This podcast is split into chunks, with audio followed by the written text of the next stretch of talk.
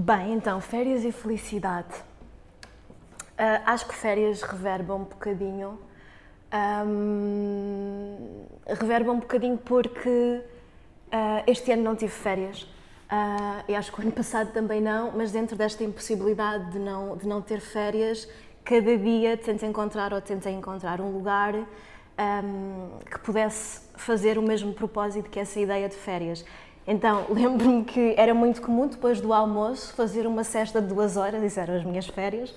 Um, mas sim, nesta perspectiva de tentar descansar, de tentar, um, de uma forma ou de outra, um, ter uma atitude mais interior para comigo, mas também uma espécie de reflexão para com o mundo e na forma como eu me incluo nele. E eu acho que isso para mim, sim, pode ser férias. sim. Bem, felicidade. Felicidade não sei, acho que se calhar podemos passar à outra.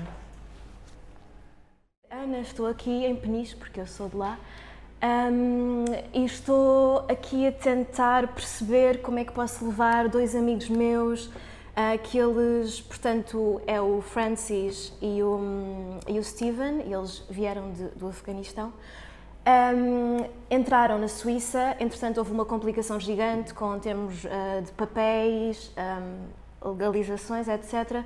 E foram, uh, tiveram que voltar para Sevilha.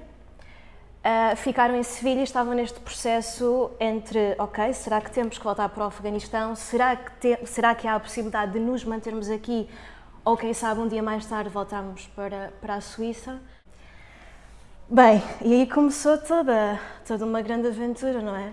Portanto, nós saímos aqui de Lisboa por volta das seis e meia da, da manhã, éramos duas mulheres a conduzir uma Renault gigante um, e chegámos a Sevilha, chegámos a Sevilha e o sítio onde eles estavam, portanto, era um quarteirão, assim nos subúrbios, um, e lembro-me perfeitamente que havia lixo, o lixo que havia na, na própria casa, porque nós entramos, chegava-me à cintura.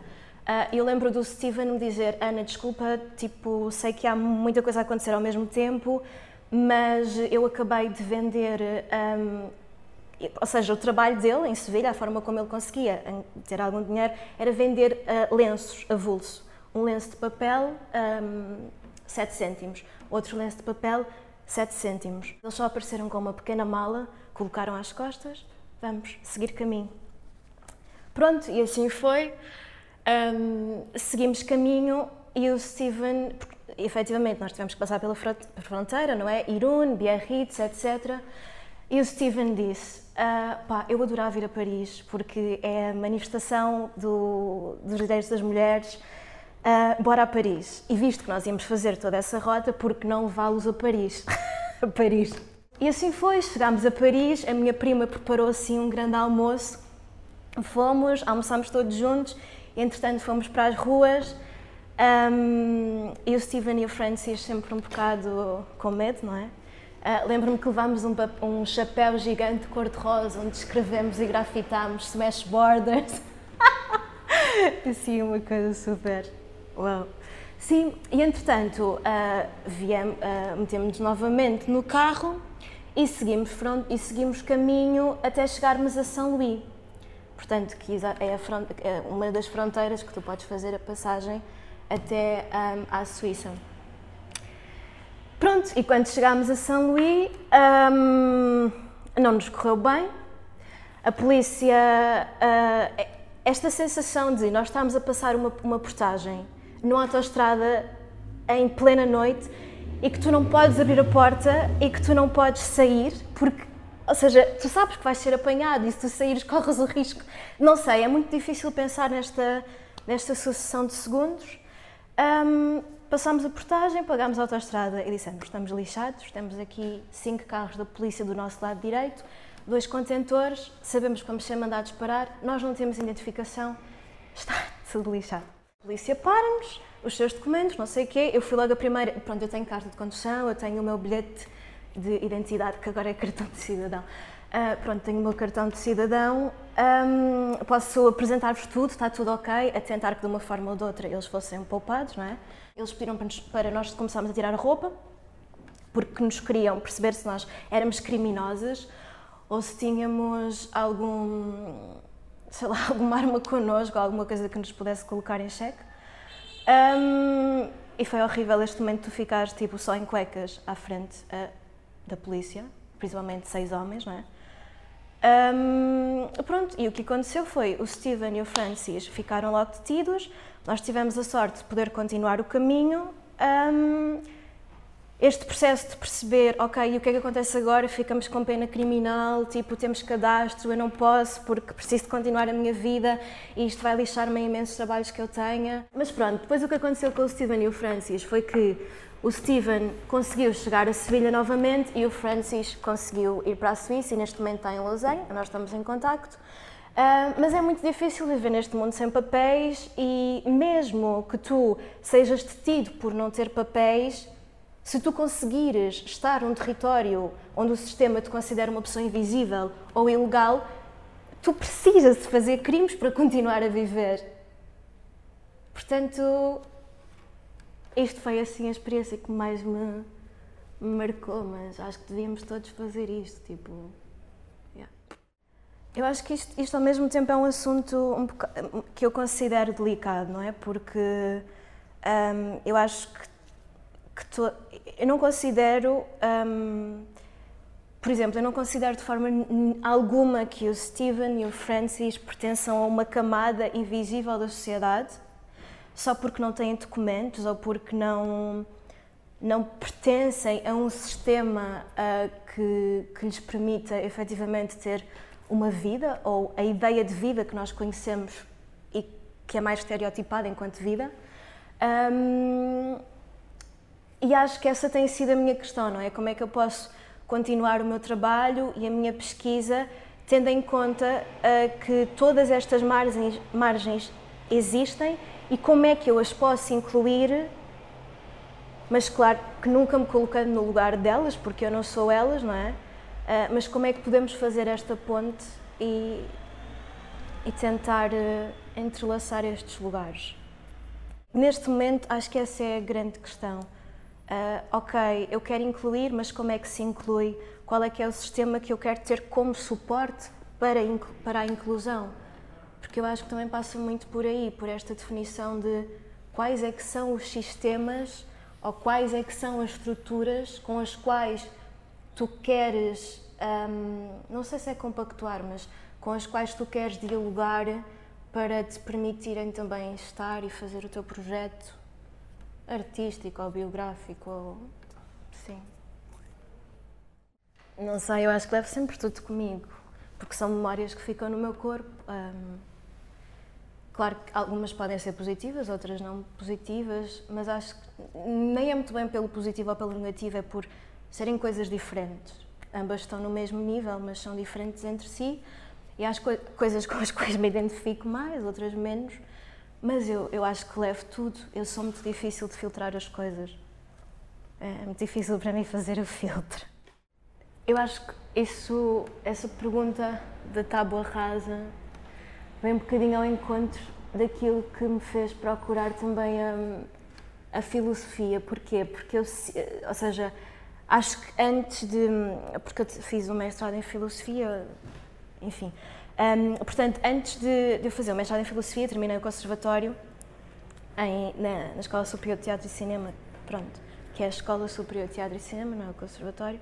Um, e e saí de lá, bem, super. Eh, eu não sei se é isto, isto foi super eh, castrador. Um, eu nasci com a internet, pessoal. tipo, eu não sei o que é que, o que é, que é um, as grandes referências ou essa informação que os professores me estavam a transmitir, tipo de grandes espetáculos teatrais, de grandes clássicos. Eu cheguei a Lisboa e, sei lá, para mim o grande boom foi os teatros com solteiro. Portanto, também acho que há aqui uma questão de gerações a terem atenção. Teatro Praga, assim, o Tiago Vieira, Miguel Bonneville, etc. Portanto, quando eu cheguei. Um, ah, e lembro-me que tinha uma, uma colega minha no, na Escola Superior de Teatro e Cinema, que era a Inês Lago, porque nós tínhamos assim conversas super, mas Ana, tens que perceber que isto também existe e isto também. Eu, ok, Inês, mas tipo, eu não vi, eu preciso experienciar coisas, de aceder a elas. E ela, lembro-me que tínhamos assim essas conversas e. Hum, ah, eu já não me lembro da pergunta. Saí do conservatório com, com esta. Não sei, quero mais, mas também não sei o que é que quero. Isto não foi desafiante o suficiente preciso de conhecer, preciso de ver, preciso de mundo, preciso de outras coisas, preciso de ler mais livros, preciso, sei lá, de tanta coisa. E então, assim, numa, numa tarde, decidi, numa tarde, decidi concorrer ao mestrado de Filosofia um, e entrei e fiquei super, ok, existe um outro lugar e eu acho que posso, de uma forma ou de outra, que este, posso tirar desta faculdade ou deste mestrado um bocadinho desse um, sense of place, mas este sentido de lugar, ou não sei muito bem a expressão. Um, e foi fascinante porque recordo-me que estava numa aula de hermenêutica uh, e tinha um professor, já assim da velha guarda, e estava numa das salas mais exteriores, ou seja, mesmo muito próximas da, da rua, Uh, e o professor que falava, falava, falava, e a Faculdade de Letras tem imensas questões com os aviões, não é? Porque é muito perto do aeroporto, então os professores falam, mas é muito difícil de ouvir às vezes. Ainda por cima, um professor da velha guarda a falar de hermenêutica. Ok, Ana, tens de fazer mesmo um esforço para conseguir estar atenta. E o professor falava, falava, falava, falava, e nós, é, nós éramos sete, éramos muito poucos. E o Tiago, o meu colega do lado, diz-me: Ana, nós precisamos dizer ao professor que está a ser muito difícil de ouvir. Então, o professor, desculpe, nada. Continuava, continuava, frente, trás, frente, trás, lado, lado, frente, trás. Uh, e depois vem a Sandra: professor, desculpe, nós estamos mesmo a conseguir ouvi-lo. E o professor, completamente noutra, quase assim numa atitude transcendental, ou sei lá. Um, eu tento igualmente nada, até que o meu colega Tiago tenta outra vez, o professor chega, eu não estou mesmo a conseguir ouvi-lo, é impossível acompanhar uma coisa tão complexa dentro destes modos, portanto temos mesmo que fazer alguma coisa. E o professor vira-se para nós e disse: Ai, Tiago, desculpe, é que eu pensava que você já estava no outro mundo. Já estávamos aqui a fazer uma fenomenologia, intersubjetividades, a perceber como é que nos juntávamos depois de termos feito essa tábua rasa. Portanto, uh, eu acho que essa pergunta que tu, que tu fizeste está muito relacionada com a minha procura uh, dentro da própria filosofia para eu limpar um, preconceitos ou normatividades que eu encontrava antes dentro do, da própria escola de teatro, encontrar essa tábua rasa um, e depois então começar a, a descobrir novos conceitos ou a transduzir uma energia e colocá-la no outro lugar. Portanto, sim, eu acho que há processos com os quais começo que vou com, com, com esse espaço para, para surgir outras coisas, mas é sempre difícil porque o nosso background e a nossa memória no corpo estão sempre connosco, portanto, é uma luta. Remapeamento é uma palavra difícil para mim, porque até a própria ideia de mapa hoje eu coloco em causa, não é? Por isso, o que é, que é mapear um corpo? Um, é definir fronteiras, é delimitar espaços, um, é dizer que há linhas de orientação, portanto, remapear o corpo. Remapear o corpo. Talvez uh, retraduzir o corpo ou. Um, sim, eu acho que faz sentido e acho que é necessário. Um, Sim, reinscrever, acho que novos lugares dentro, dentro de. Sim, e depois também recorro muito à ideia de coreografia, não é? De que forma é que nós podemos coreografar um corpo, um, sendo esse, esse processo de coreografar ou de performar ou de ressignificar um processo que vá ao encontro também com as minhas necessidades e com as necessidades daquilo que, que eu acho que o mundo também precisa, ou que o mundo também diz que precisa, mas hum, também acho hum, que esta ideia de coreografia hum, tem que ser uma coreografia que não é compor em tempo real, mas que é fazer um processo de auto-atualização em tempo real. Uh, porque eu acho que é muito necessário nós também não nos levarmos muito a sério uh, e termos, sobretudo, uma coisa que eu acho incrível, que é a capacidade de espanto. Não é? Hoje em dia é difícil espantarmos. Eu acho que é muito importante porque isso também nos dá um, uma potência qualquer para continuarmos vivos, não é? O espanto. Uau! o espanto é muito importante, acho que às vezes faz muita falta. Então é também como é que podemos reescrever este corpo com essa capacidade para o espanto e o que é que daí resulta? Um corpo que se espanta. Uau! Sim, faz sentido. Faz sentido contemplar principalmente esta ideia de suspender mais do que parar. Um, eu acho que para as, sei lá, para as pessoas da minha idade ou as pessoas com quem eu contacto que vêm de uma aldeia pequena, de um meio super fechado e nós temos uma educação profundamente católica, não é? Portanto, nós crescemos com todos esses moldes e a ideia de contemplação também nos é muito incutida. Uh, domingo é o dia de irmos todos à igreja, inclusive a mãe vai te vestir de anjinho e tu vais para o pé do, do, do prior e vais ficar lá quietinha a contemplar. Pronto, portanto, esta ideia de contemplação, claro que noutros moldes, mas acho que estava muito presente uh, na, minha, na minha biografia, na minha infância. Depois cresceu e ramificou-se para outros lugares, mas essa, essa ideia de suspender, o que é que é suspender ao invés de parar, ao invés de continuar, suspender para encontrar essa tábua rasa, não é? esse lugar para ser novamente um, reabitado? Eu acho que é mais difícil fazer respostas. Um, acho que fazer perguntas é, é mais fácil. Um, sei lá, porque qualquer coisa pode ser motivo de pergunta e quase nada pode ser um motivo de resposta. Um, eu acho que a certeza está mais na própria pergunta do que propriamente na, nesta ideia de acertar uma resposta ou de conseguir desdobrar ligações que me permitam dar uma resposta a algo. Porque também o que é, que é responder, não é? Posso responder de uma forma abstrata, posso responder tentando fazer um juízo de valor, mas eh, não sei, eu acho que é muito difícil responder, acho que perguntar é mais fácil.